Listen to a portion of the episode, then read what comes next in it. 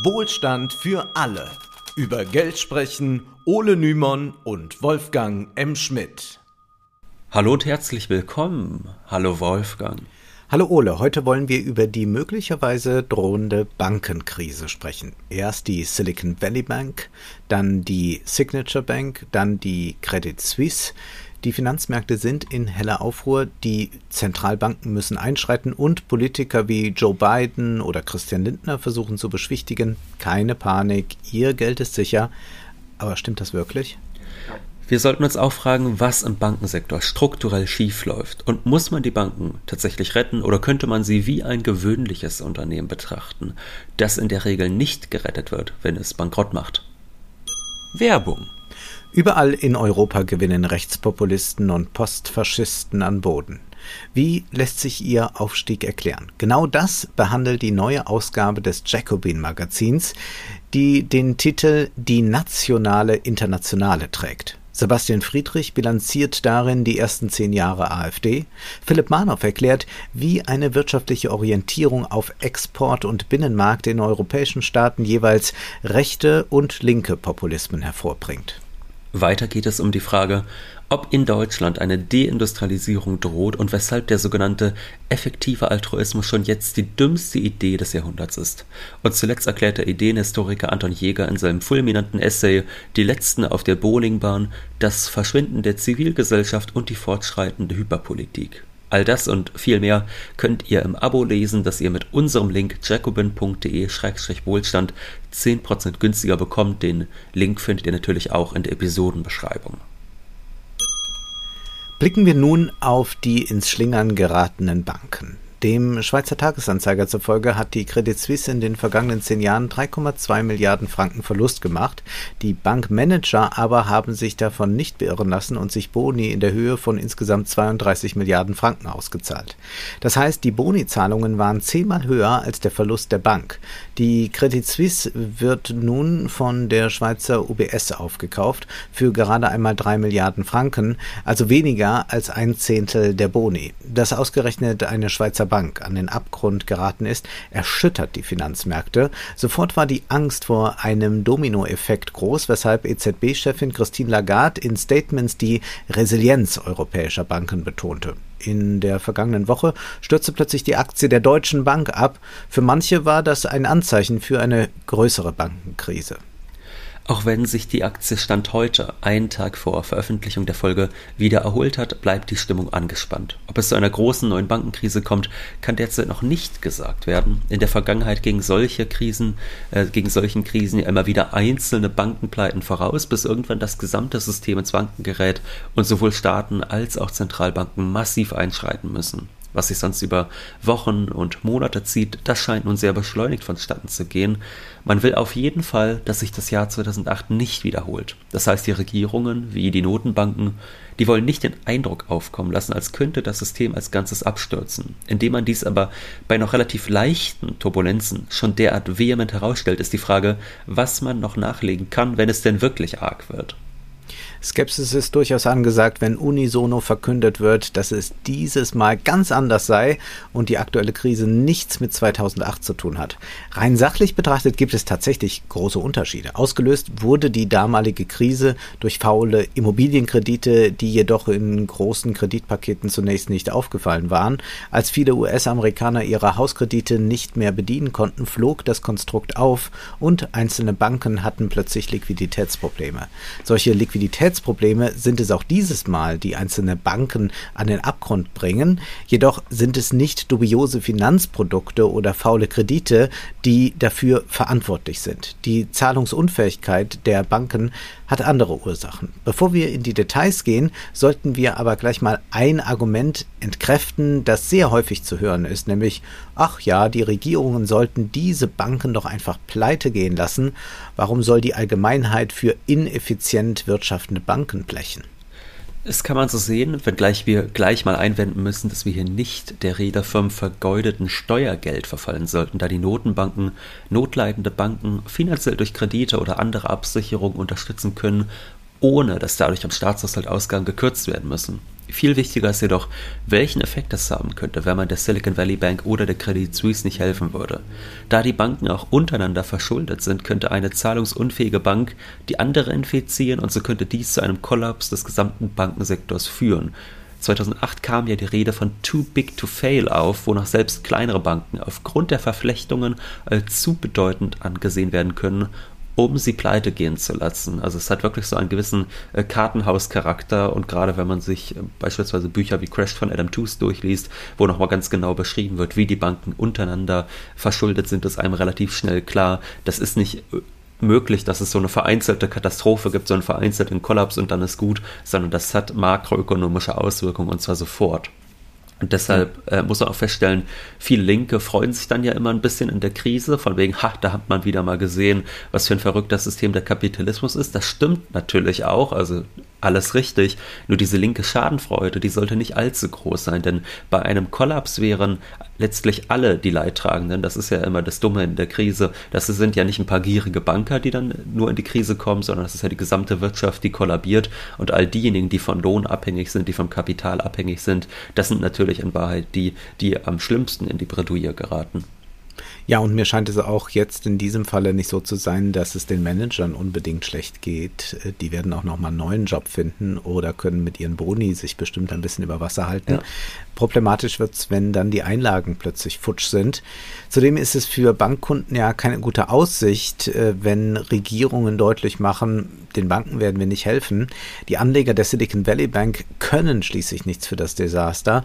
Schauen wir uns aber mal genauer an, was da eigentlich geschehen ist. Die Silicon Valley Bank konnte vom Tech-Boom der letzten Jahre stark profitieren und hat ihr Geld in amerikanische Staatsanleihen investiert. Intuitiv würde man sagen, dass dies eigentlich einer der sichersten Häfen der Welt ist. Der Dollar als Weltwährung, die US-Militär- und Wirtschaftsmacht und ein stabiles politisches System sowie die Gewissheit, dass ein solcher Staat nicht pleite gehen kann, sind ein Garant für Sicherheit. Jedoch gibt es da ein anderes Problem. Seit über einem Jahr hebt die amerikanische Zentralbank Fed die Zinsen an.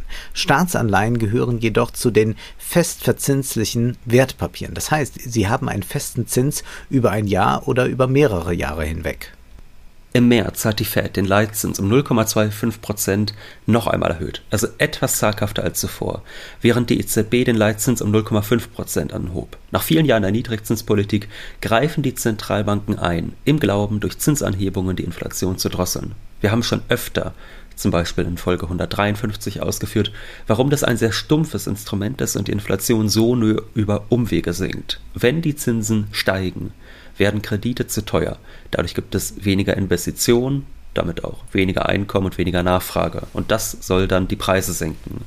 Außerdem führt dies dazu, dass die Arbeitslosigkeit steigt. Im vergangenen Sommer sagte der Fed-Präsident Jerome Powell zur steigenden Arbeitslosigkeit durch die kräftigen Zinsanhebungen, dies sind die bedauerlichen Konsequenzen der Inflationsbekämpfung. Schauen wir uns nun aber an, warum die neue Zinspolitik auch für Banken zum Problem werden kann. Banken legen oft einen Teil ihres Vermögens in Staatsanleihen an. Das sind sichere Häfen, haben wir ausgeführt, und diese bieten dann auch stabile Renditen. Wenn die Zinsen steigen, bedeutet dies jedoch, dass die Renditen, die die Banken aus ihren vorhandenen Staatsanleihen erhalten, im Vergleich zu neuen Anleihen mit höheren Zinsen relativ niedrig sind. Das heißt, die älteren Staatsanleihen von vor der Zinsanhebung werfen weniger ab. Das ist deshalb ein Problem, da Banken auf gute Renditen angewiesen sind, um liquide zu sein. Nicht nur gibt es laufende Kosten bei einer Bank, sondern eine Bank benötigt Liquidität, um beispielsweise Kredite vergeben zu können. Damit verdient die Bank schließlich ihr Geld. Um vielleicht einer Frage zuvorzukommen, die einigen Hörern einen Sinn kommen könnte, wir haben ja schon oft erklärt, wenn eine Bank einen Kredit vergibt, dann sieht das nicht so aus, dass sie die Einlagen eines Sparers nimmt und dieses Geld dann an den nächsten weiterverteilt, sondern sie schafft den Kredit gewissermaßen aus dem Nichts per Knopfdruck. Das heißt aber nicht, dass keine Einlagen bei der Bank vorhanden sein müssen. Es gibt einfach bestimmte Regularien, beispielsweise äh, wie viel Zentralbankgeld muss eine Bank haben oder wie viele Einlagen muss eine Bank haben im Verhältnis zu den Krediten, die sie schafft. Also da können Banken natürlich trotzdem nicht einfach machen, was sie wollen und sagen, sie vergeben Kredite ohne Ende. Außerdem können steigende Zinsen dazu führen, dass der Wert der bestehenden Anleihen der Banken auf dem Sekundärmarkt sinkt. Was zu Kapitalverlusten führt, wenn Banken gezwungen sind, die Anleihen vor dem Fälligkeitsdatum zu verkaufen. Wie ist das genau zu verstehen? Nun, der Sekundärmarkt, das ist der Markt, auf dem bereits ausgegebene Wertpapiere wie Staatsanleihen, Aktien oder Anleihen gehandelt werden. Hier können Anleger und Institutionen Wertpapiere kaufen und verkaufen, die bereits von den ursprünglichen Emittenten, beispielsweise der Regierung eines Landes, ausgegeben wurden. Und dieser Sekundärmarkt, der ist enorm wichtig, denn Banken brauchen eigentlich permanent Liquidität, das heißt, man äh, will immer wieder die Möglichkeit haben, seine Anleihen schnell verkaufen zu können, um liquide zu sein. Aber äh, das heißt jetzt, wenn eine Bank Geld benötigt, sagt sie sich, wir haben doch ganz viele Staatsanleihen gehortet, lass uns diese doch auf dem Sekundärmarkt verkaufen. Wir können jetzt nicht bis zum verabredeten Fälligkeitsdatum warten. Wenn die Zinsen aber inzwischen ordentlich gestiegen sind, können die Preise für alte, niedrig verzinste Staatsanleihen auf dem Sekundärmarkt fallen, da Anleger sich für die neuen Anleihen mit höheren Zinssätzen entscheiden. Das leuchtet ein, wenn ich die Wahl habe zwischen einer alten Anleihe, auf die ich 1% Zinsen erhalte, oder einer neuen Anleihe mit 3%, würde ich natürlich letztere nehmen. Jetzt haben wir es mit einer Bank zu tun, die schnell flüssig werden will, somit ist sie gezwungen, vor dem Fälligkeitsdatum zu verkaufen. Folglich muss sie herbe Verluste erleiden. Wenn die Bank hingegen bis zum Fälligkeitsdatum warten könnte, geht das Geld nicht verloren. Man erhält das in diesem Falle dem Staat geliehene Geld mitsamt Zinsen zurück, allerdings nur zu dem festgelegten Zinssatz, auch wenn der Leitzins inzwischen dann schon gestiegen ist. Das Fälligkeitsdatum wird im Vorfeld bei der Ausgabe der Anleihe festgelegt und kann je nach Art der Anleihe und der Laufzeit variieren. Kurzfristige Anleihen können eine Laufzeit von wenigen Monaten bis zu einem Jahr haben. Es gibt aber auch Anleihen, die auf mehrere Jahre oder gar Jahrzehnte festgelegt sind. In dieser Bredouille befinden sich nun einige Banken. Wie viele das sind, kann man zum jetzigen Zeitpunkt noch nicht sagen. Zunächst stellt sich die Frage, was können Zentralbanken und Regierungen tun, damit die Banken nicht gezwungen sind, die Staatsanleihen zu verkaufen. Zentralbanken können verschiedene Maßnahmen ergreifen. Erstens Senkung des Leitzinses. Die Zentralbanken können den Leitzins senken, um die Kreditvergabe der Banken zu erleichtern und ihre Kosten zu senken. Außerdem nähern sich die Zinsen der neuen Staatsanleihen damit wieder denen der alten Staatsanleihen der Krise in den Banken an, sodass diese weniger unter Druck stehen, wenn sie die Anleihen liquidieren wollen. Das wäre also ein Schritt, der allerdings der aktuellen Zinspolitik zuwiderläuft. Aber man kann davon ausgehen, dass dies sehr helfen wird. Tatsächlich hatten einige Experten bereits erwartet, dass die Fed und die EZB die Zinsen im März nicht weiter anheben, um eine Bankenkrise zu vermeiden, doch dann kam es anders. Was wäre noch zu tun? Möglich wäre auch eine quantitative Lockerung. Die Zentralbank kauft beim Quantitative Easing selbst Anleihen auf dem Sekundärmarkt, um die Preise zu stabilisieren und die Liquidität zu erhöhen. Wenn die Zentralbank die Staatsanleihen aufkauft, kann dies den Preis stabilisieren und den Druck auf die Banken reduzieren, ihre Anleihen zu verkaufen. Eigentlich wollen die Zentralbanken aber vom Quantitative Easing loskommen, möglicherweise aber kommen wir bald wieder dahin zurück und wir hatten nur eine kurze Pause. Schließlich gibt es noch die Möglichkeit von Notfallkrediten. Das ist immer besonders wichtig. In Krisenzeiten können Zentralbanken den Banken Notfallkredite gewähren, um ihre Liquidität zu erhöhen und ihre Vermögenswerte zu unterstützen. Das ist nicht zuletzt ein Signal an die Anleger, das besagt, wir stehen hinter der Bank, keine Sorge. Und wir sehen ja schon, wir sind im technokratischen Weltinnenraum des Kapitals. Es geht hier nur um funktionalistisches, pragmatisches Krisenmanagement, nicht um eine grundsätzliche Reform des Bankenwesens. Gehen wir weiter in die Details. Die kalifornische Silicon Valley Bank war eine präferierte Bank des Tech-Sektors. Risikokapitalgeber wie auch erfolgreiche Unternehmen lagerten dort ihr Geld ein. Und da kam durch den Boom der letzten Jahre, vor allem während der ersten zwei Corona-Jahre, eine ganze Menge zusammen. 2019 waren es noch rund 70 Milliarden Euro, 2022 hatte sich die Summe der Einlagen fast verdreifacht. Das Geld hat die SWB nicht in den Tresor gelegt, sondern steckte es in langfristige US-Staatsanleihen, was solide klingt und im Prinzip auch ist, wird aber, wie wir eben ausgeführt haben, zum Problem bei steigenden Zinsen. Dennoch ist es wichtig festzuhalten, dass wir es hier nicht mit einer Bank mit windigem Geschäftsmodell zu tun haben. Im Gegenteil, gerade weil die SWB für viele Vermögende eine gute Adresse darstellte, erhielt die Bank immer mehr Einlagen, die sie artig in Staatsanleihen parkte.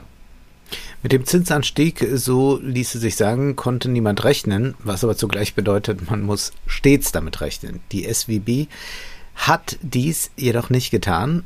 Worin liegt nun das Problem? Wenn die Bank einen überwiegenden Teil der Vermögenswerte in Höhe von 200 Milliarden Dollar in langfristige Staatsanleihen angelegt hat, wird die Situation dann brenzlig, wenn plötzlich die Anleger ihr Geld zurückhaben wollen, denn es ist fest gebunden.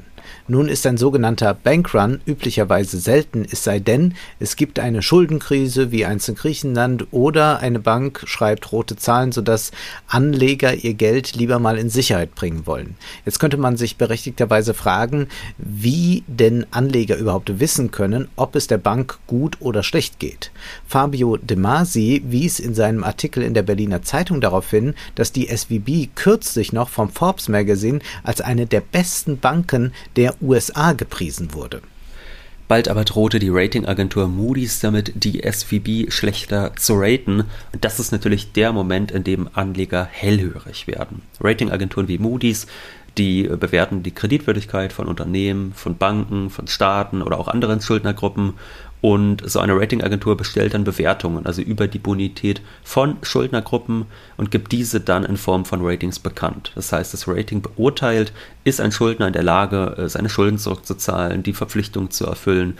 Und die Ratings, die werden dann in der Regel in Buchstabencodes angegeben von AAA, beste Kreditwürdigkeit, beispielsweise amerikanische Staatsanleihen, bis die für Zahlungsunfähigkeit.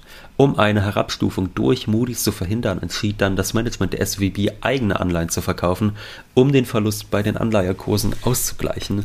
Allerdings fiel nicht zuletzt durch die Zinserhöhung der Fed der Anleihekurs immer weiter in den Keller, sodass die SVB ca. 2 Milliarden Dollar verloren hatte. Der SVB-Chef Craig Becker schrieb dann einen Brief an die Shareholder, in dem es hieß, wir haben im Wesentlichen unser gesamtes Portfolio an verfügbaren Wertpapieren verkauft. Obwohl dieser Notverkauf 21 Milliarden Dollar eingebracht hatte, lag der Verlust bei 1,8 Milliarden Dollar. Risikokapitalgeber, unter anderem auch der berühmt-berüchtigte Peter Thiel, zogen rasch ihr Geld von dieser Bank ab. Sie verursachten so einen digitalen Bankrun. Allein am 9. März versuchten Anleger insgesamt 42 Milliarden Dollar abzuheben, etwa ein Viertel der gesamten Einlagen. Wir kennen das Phänomen Bankrun von der Finanzkrise 2008, als griechische Bürger versuchten, ihr Erspartes Erspartes vom Konto abzuheben und die Banken dann vorläufig die Schalter schlossen oder nur noch kleine Beträge für den täglichen Konsum herausgaben. Im Falle der SWB waren es aber nicht Kleinsparer, sondern vermögende Unternehmen und Einzelpersonen. Hin und wieder können Ratingagenturen tatsächlich Bankruns auslösen. Ein Beispiel dafür ist die Northern Rock Bank in Großbritannien im Jahr 2007. Die Bank hatte aufgrund, ihres aggressiven Kredit, aufgrund ihrer aggressiven Kreditvergabepraktiken und ihres Engagements in riskanten Wertpapieren bereits vor der Finanzkrise Probleme. Als jedoch die Ratingagenturen ihre Bonitätsnote senkten, verloren die Kunden das Vertrauen in die Bank und begannen ihr Geld abzuheben, was letztendlich zu Insolvenz der Bank und einer beispiellosen Rettungsaktion durch die britische Regierung führte. Ähnliches war ein Jahr später bei der Lehman Brothers Bank zu beobachten. Deshalb wiederholen Zentralbanker und Politiker gerade mantraartig, dass die aktuelle Krise nicht wie 2008 sei. Ob das stimmt oder nicht, das ist natürlich äh, schwer zu sagen. Ganz genau weiß man es immer erst hinterher. Denn die beruhigenden Aussagen, die sollen ja auch performativen Charakter haben, indem die Bürger und Anleger den Aussagen Glauben schenken und ihr Geld nicht abheben, erweist sich die Aussage, dass es keine Bankenkrise ist, sondern es sich nur um Einzelfälle handelt, als richtig. Wenn jetzt natürlich die Anleger an der Wahrheit der Aussage zweifeln, plötzlich ihr Geld abziehen, dann können sich die Beschwichtigungen als falsch erweisen. Kurzum, die SVB-Aktie fiel von über 300 Dollar auf 40 Dollar. Kurz darauf war sie an der Börse nicht mehr handelbar. Die US-Finanzaufsichtsbehörde konnte jedoch einfädeln, dass die First Citizens die SVB kauft. Damit gehört die First Citizens jetzt zu der Top 25 der größten Banken Amerikas. Bevor wir zur Credit Suisse kommen, werfen wir schon einmal das Thema Einlagensicherung auf. Diese liegt in den USA bei 250.000 Dollar. Das heißt, Sparer müssen sich bis zu dieser Höhe nicht um ihr Geld sorgen. Auch wenn die Bank pleite geht, erhält der Sparer seine Einlagen vom Staat erstattet. In Deutschland sind es nur 100.000 Euro pro Kunde und pro Bank, die gesichert sind. Wer ein höheres Barvermögen besitzt und dieses auf einer einzigen Bank liegen hat, der erhält im Ernstfall dann nur 100.000 Euro vom Staat. Deshalb würde es sich empfehlen, dann das Geld nicht nur auf einer Bank zu parken. Bei der SWB haben wir es Kleine Tipps an die Millionäre unter unseren Hörern, ne? Äh, ganz richtig. Äh, bei, der, bei der SWB haben wir es jedoch eben nicht mit einer gewöhnlichen Bank, mit kleinen Sparern zu tun, die da irgendwo 10.000 äh, Dollar liegen haben und die dann versuchen abzuheben. Hier waren ja es vor allem Unternehmen und Risikokapitalgeber, die wahrscheinlich wesentlich mehr da liegen haben als 250.000 Dollar. Diese sehr hohen Summen sind eigentlich nicht abgesichert, jedoch würde jetzt, wenn man sagt, sind halt pleite, haben Pech gehabt, dazu führen, dass der gesamte Wirtschaftsstandort USA in erheblichem Maße destabilisiert wäre. Also griff der amerikanische Staat ein. Und natürlich dann nicht nur die USA. Also wenn in den ja. USA eine solche Bank ins Wanken gerät, dann hat das Auswirkungen auf alle anderen Banken, mit denen diese Bank verflochten ist. Das sind amerikanische ja. Kreditinstitute, die sind wiederum mit der ganzen Welt verflochten. Also wir sehen schon, es ist. Und da sind auch internationale Leute, die ihr Geld natürlich da, da haben. Die Risikokapitalgeber ja. sind ja nicht alle aus den USA. Ja, ganz genau. Und interessant, das wirklich äh, bei dieser Krise sich dann anzuschauen, wie das gemacht wird. Also, dass dann von einem Tag auf den anderen gesagt wird, nein, wir werden jetzt auch Einlagen in deutlich höherer Höhe äh, notfalls absichern. Das sind wirklich mhm. äh, Schritte, die da ergriffen werden, die es vorher in der Form nicht gab. Äh, es ist auch eigentlich gegen die äh, Statute der FED, aber die haben natürlich äh, wie das immer ist bei Technokraten, noch so eine kleine Notfalltür eingebaut, dass man notfalls sagen kann, na gut, jetzt ist Notfall, jetzt dürfen wir doch. Was natürlich aber trotzdem so einen exemplarischen Fall setzt. Jetzt wurde das einmal gemacht und da wird natürlich bei jeder zukünftigen Bankenkrise dann die Frage aufkommen, ja, warum dürfen wir denn jetzt nicht auch davon profitieren? Ne? Joe Biden teilte jedenfalls mit, das amerikanische Volk und die amerikanischen Unternehmen können darauf vertrauen, dass ihre Bankeinlagen verfügbar sind, wenn sie sie brauchen. Das heißt auch, ironischerweise, das auf der SVB gelagerte Geld der antistaatlichen, libertären Crypto-Bros wird gerade vom Staat gesichert. Ja, also mhm. das ist der Staat, der diesen Bitcoin-Fans und was weiß ich wem alles äh, da nochmal die Einlagen sichert. Auch bei der ja. Credit Suisse gab es ein ähnliches Agieren und erneut wird deshalb von diversen Experten gefordert, dass Banken eine Eigenkapitalquote von 100% haben sollten. Die Eigenkapitalquote von Banken ist in den USA im Durchschnitt tendenziell niedriger als in Deutschland Laut Daten der Bank für internationalen Zahlungsausgleich, also der BEZ, betrug die durchschnittliche Eigenkapitalquote der US-Banken im Jahr 2020 etwa 13,2 Prozent, während die deutschen Banken eine durchschnittliche Eigenkapitalquote von 17,7 Prozent aufweisen. Dabei übererfüllen die Banken sogar die Quote. Aber das ist natürlich immer noch zu wenig, wenn alle ihr Geld plötzlich haben wollen. Was wäre denn mit 100 Prozent? Eine Eigenkapitalquote von 100 Prozent würde bedeuten, dass eine Bank ausschließlich mit Eigenkapital finanziert wird und auch keinerlei Fremdkapital aufnimmt. Dies würde die Stabilität und die Sicherheit einer Bank erheblich erhöhen, da sie nicht mehr von externen Schuldnern oder Gläubigern abhängig wäre und somit nicht mehr von den Auswirkungen von Schuldenkrisen und Ausfällen betroffen wäre. Auch würde es ja dazu führen, dass es eine gewisse Entflechtung gibt. Jetzt haben wir ja Banken, die alle untereinander hundertmal miteinander verschuldet sind und das würde sich natürlich dann alles ein bisschen mehr separieren.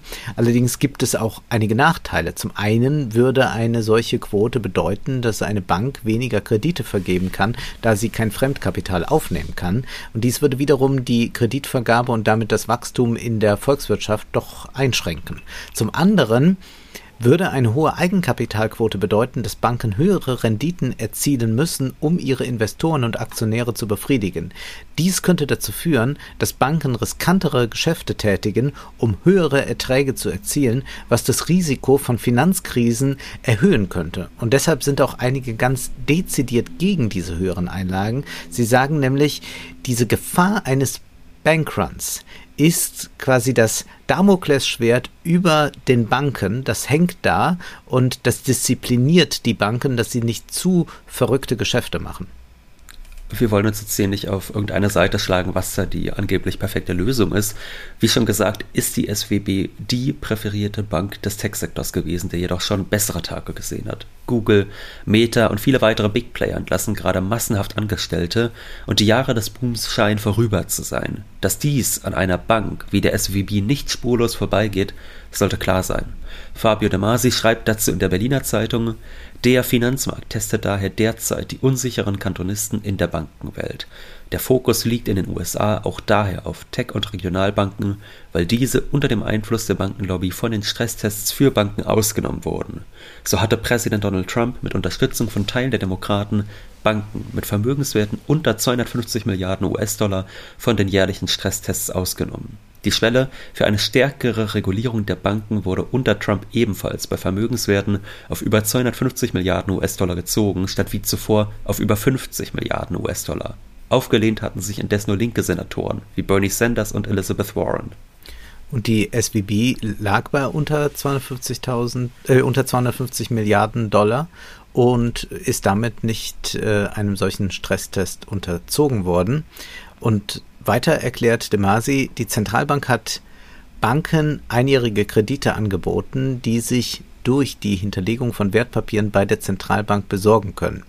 Das Besondere daran, dies soll ohne Abschläge oder Wertverlust erfolgen. Damit durchbricht die amerikanische Zentralbank ein jahrzehntelanges Mantra der Zentralbanken, das der britische Ökonom Walter Bagehot vor 150 Jahren in seinem Buch Lombard Street formulierte. Kredite sollen demnach frei gegen gute Sicherheiten zu einem Strafzins vergeben werden, um Liquidität zu sichern.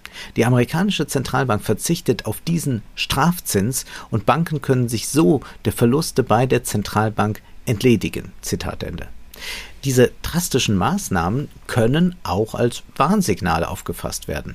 Blicken wir noch kurz auf das Drama in der Schweiz, wo die Credit Suisse in die Zahlungsunfähigkeit schlitterte. Die äh, Schweizer Nationalbank, die hat auch sehr, sehr beherzt zugegriffen und ihr gelang es, die Credit Suisse zu einer Fusion mit der UBS zu zwingen. Allerdings geschah dabei etwas Erstaunliches oder je nach Perspektive furchterregendes.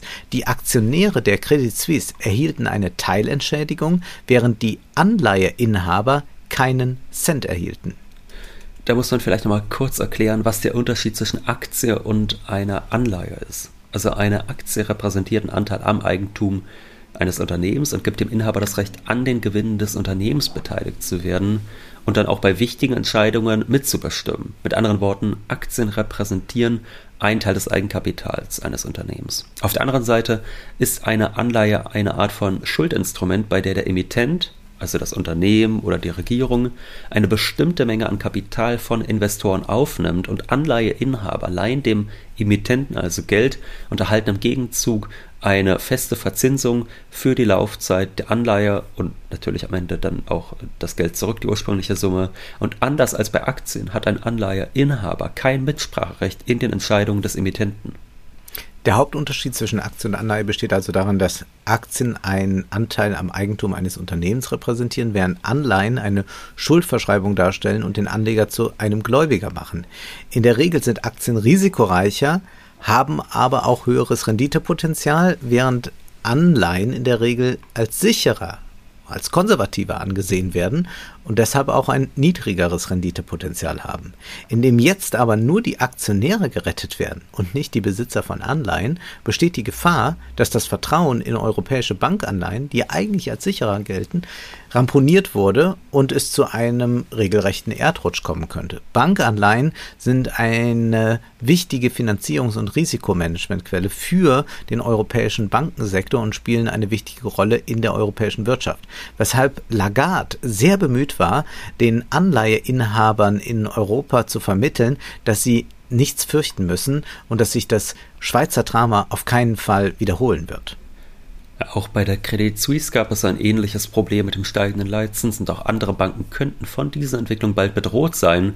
Man kann über die genauen Gründe für die kriselnden Banken gerade nur mutmaßen, vieles ist noch unklar, aber ein Faktor bei der Schweizer Krise könnte auch politischer Natur sein. Man kann nämlich überlegen, inwieweit die allmähliche Auflösung der Schweizer Neutralitätsdoktrin mitverantwortlich sein kann. Jetzt kann man lange darüber diskutieren, dass die Schweiz ja nie wirklich neutral war, aber wir müssen schon diesen Paradigmenwechsel zur Kenntnis nehmen, dass die Schweiz im Zuge von Putins Krieg sich an europäischen Sanktionen beteiligt hat, dass Schweizer Banken nun nicht mehr unbedingt sichere Häfen für Oligarchen aus Russland waren, und es gibt auch eine leidenschaftliche Diskussion darüber, inwieweit die Schweiz sich an der militärischen Unterstützung der Ukraine beteiligen sollte. Vieles war vor einer Weile noch völlig undenkbar, wie immer man das jetzt bewerten mag, Fakt ist, dass dadurch der Bankensektor auf Dauer geschwächt werden könnte. Anleger und Sparer aus anderen autokratischen Staaten werden sich sehr genau ansehen, inwieweit die Neutralität und das Bankgeheimnis noch gewahrt sind. Möglicherweise könnte eine außenpolitische Kursänderung für Kapitalflucht sorgen und damit das Schweizer Erfolgsmodell unterminieren. Gerade mit Bezug auf China wird das sehr interessant werden. Äh, was wird irgendwann von Schweizer Banken äh, seitens zum Beispiel der NATO-Staaten abverlangt? Punkt, äh, was muss äh, die Schweiz machen, wie weit muss sie am Decoupling mit teilnehmen und dann kann das natürlich äh, sehr heikel werden. Das bedeutet aber auch, dass diese möglichen Kapitalverschiebungen nicht allein die Schweiz betreffen werden, sondern sich infektiös auswirken könnten auf europäische Banken.